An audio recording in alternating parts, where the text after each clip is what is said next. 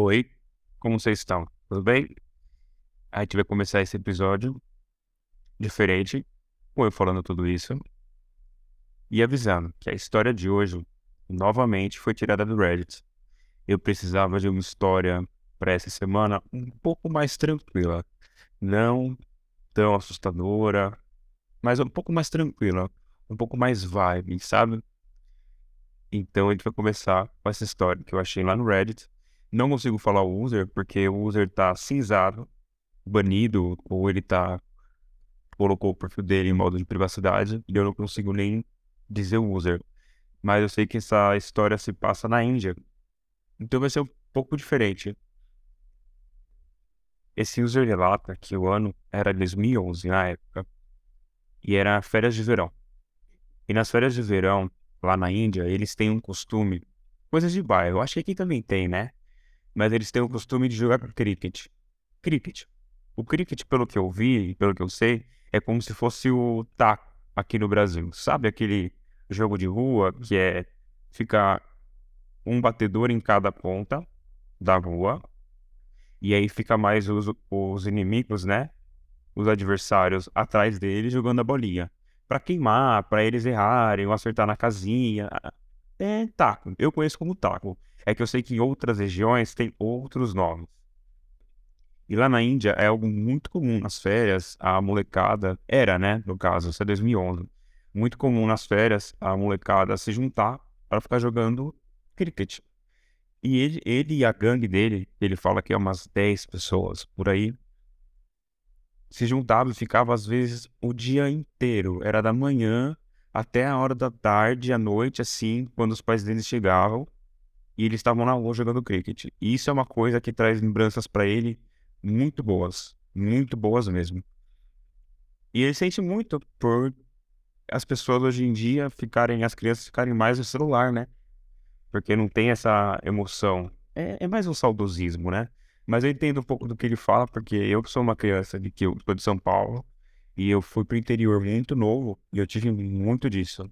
Então, eu brincava com esconde, eu jogava taco, era pique-esconde, era pega-pega. Nas férias era assim, o dia inteiro na rua, praticamente, fazendo essas coisas. E eu sei que eu hoje, voltando para onde eu morei, no interior, não tem mais. Tem, mas bem pouco. E aqui ele até comenta que se tem isso ainda é em bairros, em bairros, em cidades muito afastadas da capital. Cada vez menos, né? Mas é né, a modernização, né? Mas o relato não é sobre o cricket, nem sobre o verão de 2011, mas sim o que aconteceu na tarde daquele verão. E é aí que a gente começa.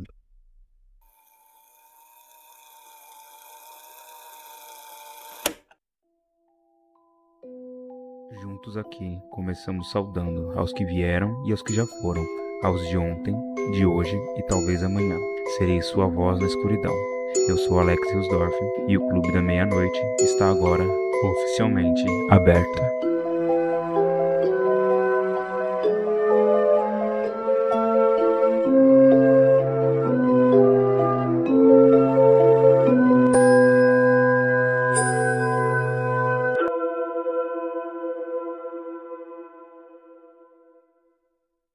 Nesse dia em específico, eu e a gangue tinha um jogo de basquete no período da noite.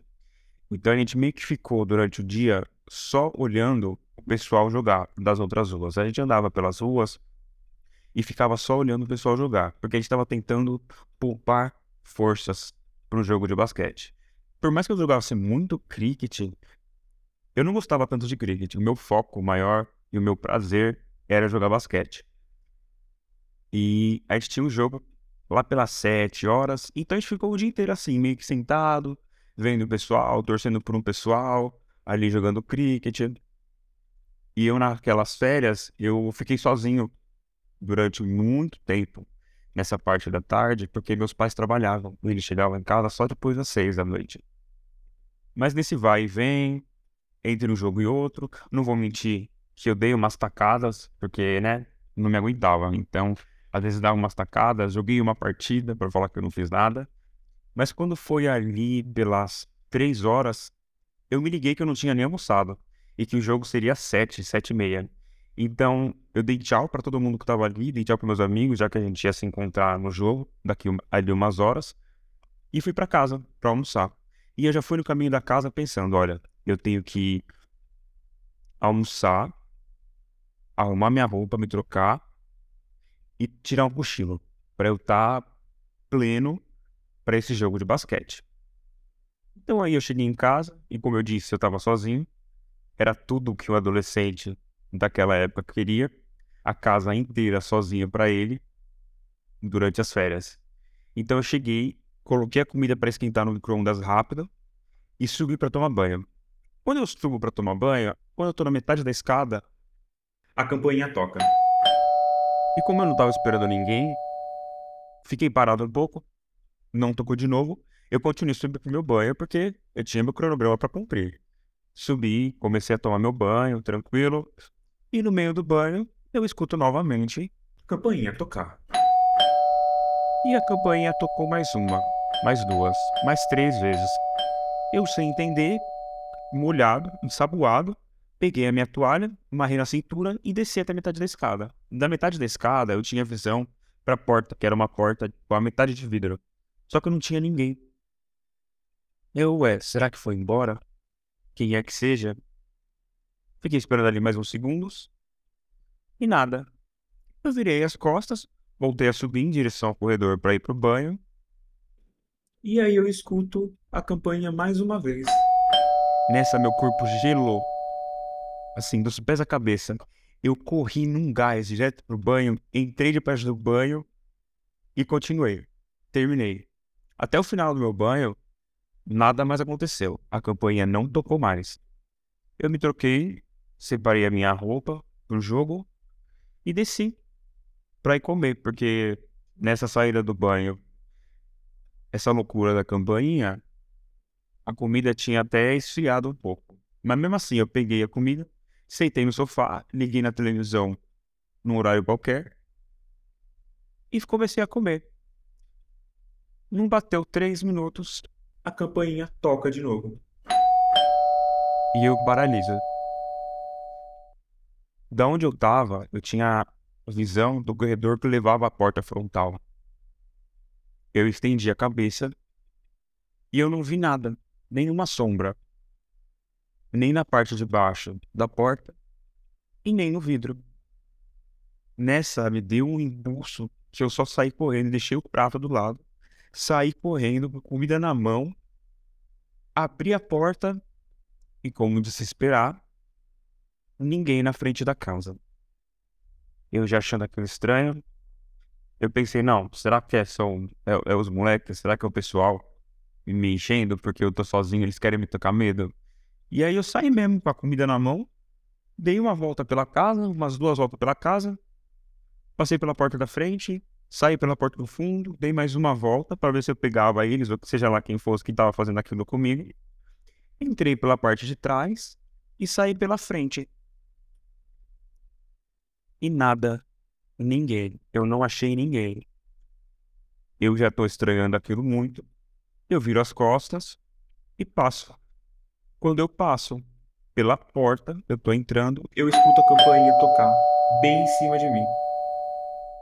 Nessa, aquilo me gelou de novo, completamente. Mas em vez de eu ficar paralisado, eu só tive a ação de sair correndo, de deixar a comida que estava na minha mão para trás puxar a porta para fechar e sair correndo para dentro da casa e sentar no sofá. Ofegante, tentando entender o que estava acontecendo. Hoje em dia, eu penso que foi totalmente imprudente eu ter corrido para dentro da casa. Eu devia ter ido para fora, para bem longe da casa naquele momento. E eu fiquei naquele transe ofegante, sei lá por quanto tempo. E aí é quando a TV me tira daquele transe, quando ela anuncia o horário já era seis e meia. E eu, sem entender nada, assim, eu, eu entrei em casa agora há pouco, era três e meia, por aí. Eu não posso ter ficado três horas no banho. Não pode ter durado três horas isso. Mas aí é quando eu escuto alguém bater na porta. Com bastante força e firme, alguém tava batendo na porta. Eu já sentei mais o que fazer, eu só olhei em direção à porta e vi que realmente agora tinha alguém na porta. Tinha silhueta de alguém na porta, dava pra ver pelo vidro. E aparentemente era o carteiro. Eu tentei me recompor, limpei minha mão, que estava suja de comida, e foi atender a porta. Eu abri a porta, tentando transparecer normalidade, como se nada tivesse acontecido. Dou boa tarde pro carteiro. E ele me olha, nervoso, sem entender nada. Eu pergunto para ele: tudo bem? Como que o senhor tá?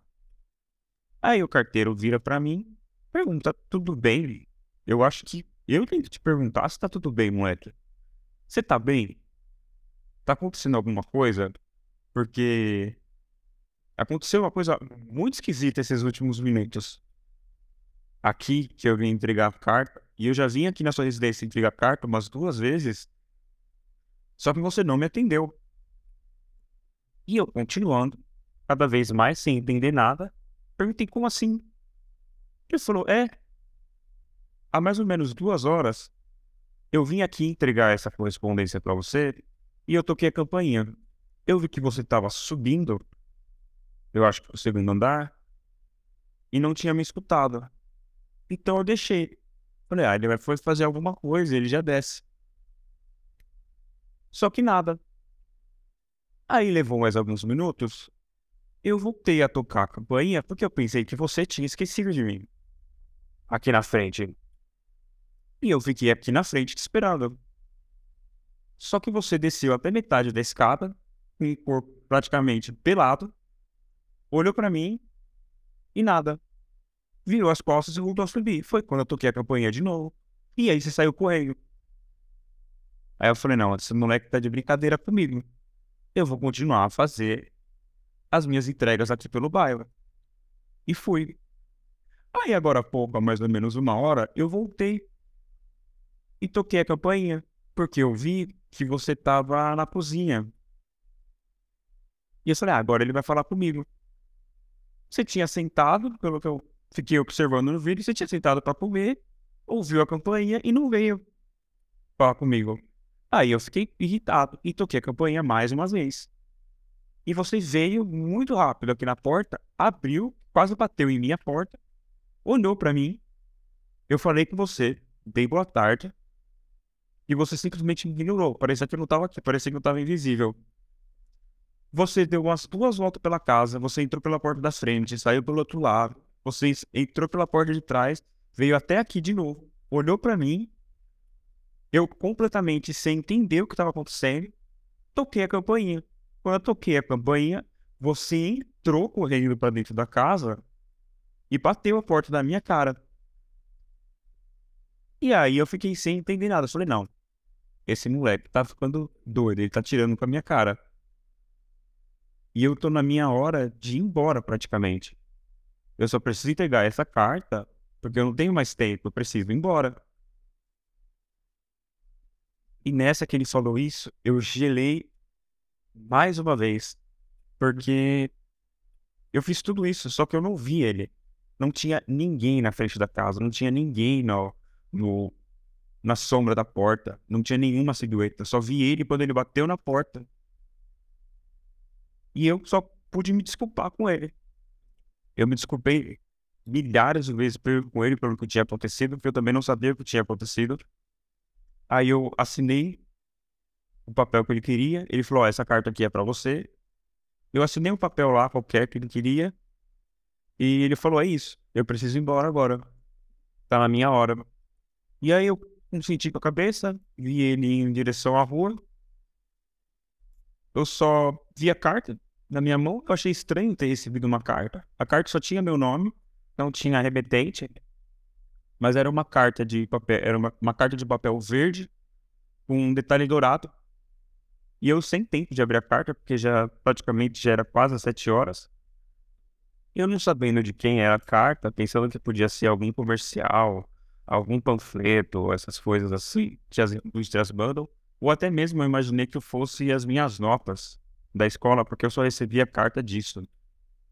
Peguei a carta, deixei ele no aparador de dentro da casa, fiquei matutando o que estava acontecendo, mas sem dar muita importância, porque o jogo já era para começar em alguns minutos. Eu me troquei rapidinho, o jogo foi muito bom. Na quadra, aquela energia do jogo, competição, eu nem pensava mais o que tinha acontecido.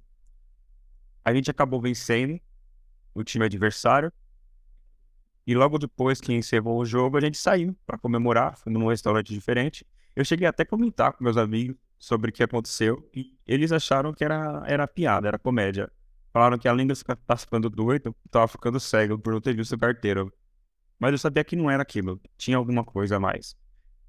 E eu tentei, por diversas vezes, lembrar o nome do carteiro para falar para eles qual era o carteiro. E até para mim mesmo, eu pensei em dar um presente a próxima vez que ele tivesse vindo só pelo incômodo que eu causei para ele. Mas eu não lembrava o nome dele. E a noite acabou se encerrando. Eu fui indo para casa. Na volta para casa, eu acabei relembrando tudo que, tava, tudo que tinha acontecido aquele dia. E o nome do carteiro continuou na minha cabeça. Eu não conseguia lembrar o nome do carteiro. E eu, por algum motivo, queria lembrar o nome do meu carteiro. Foi aí que quando eu cheguei em casa, eu tava entrando, eu lembrei o nome do carteiro. Era o mesmo nome que tinha meu avô. E eu nunca cheguei a conhecer meu avô. Meu avô morreu antes de eu nascer. E aquilo ficou em mim. Cheguei em casa, entrei, tirei a roupa, fiquei mais tranquilo. E fui contar para minha mãe tudo o que aconteceu. Procurei a carta e perguntar para ela: você viu uma carta verde com uns detalhes dourados com meu nome? Não tem remetente, era só meu nome, eu deixei no aparador. Minha mãe falava que não, ela não viu nada, né? Ela chegou, estava vazio e ela acabou nem mexendo, nem reparando no aparador. E meu pai ainda não tinha nem chego do trabalho naquela hora. E eu fui contar para ela mesmo assim. Eu queria usar a carta como prova para falar para ela a loucura que foi. Mas eu fui contar para ela mesmo assim. E ela. Minha mãe era muito atenciosa nas coisas que eu falava. E eu falei para ela tudo o que aconteceu. Ela achou estranho, se impressionou com tudo, né? E ela falou: ah, pena que você não tem a carta, pra, pra gente ver, né, o que tinha. E realmente, eu nunca vi o que tinha dentro da carta. E eu comentei pra, pra ela sobre o nome do carteiro. E quando eu falei o nome do carteiro, a minha mãe se emocionou. Ficou com o olho cheio de lágrimas. E me abraçou. E aí eu acho que eu entendi que eu tive uma experiência com o outro lado, ou algo do tipo. E talvez eu tenha, meu avô tenha vindo me ver, me conhecer, depois de tantos anos. Porque ele também falava que ele não tinha muito tempo, o carteiro, que ele tinha que voltar logo. Então pode ter sido isso.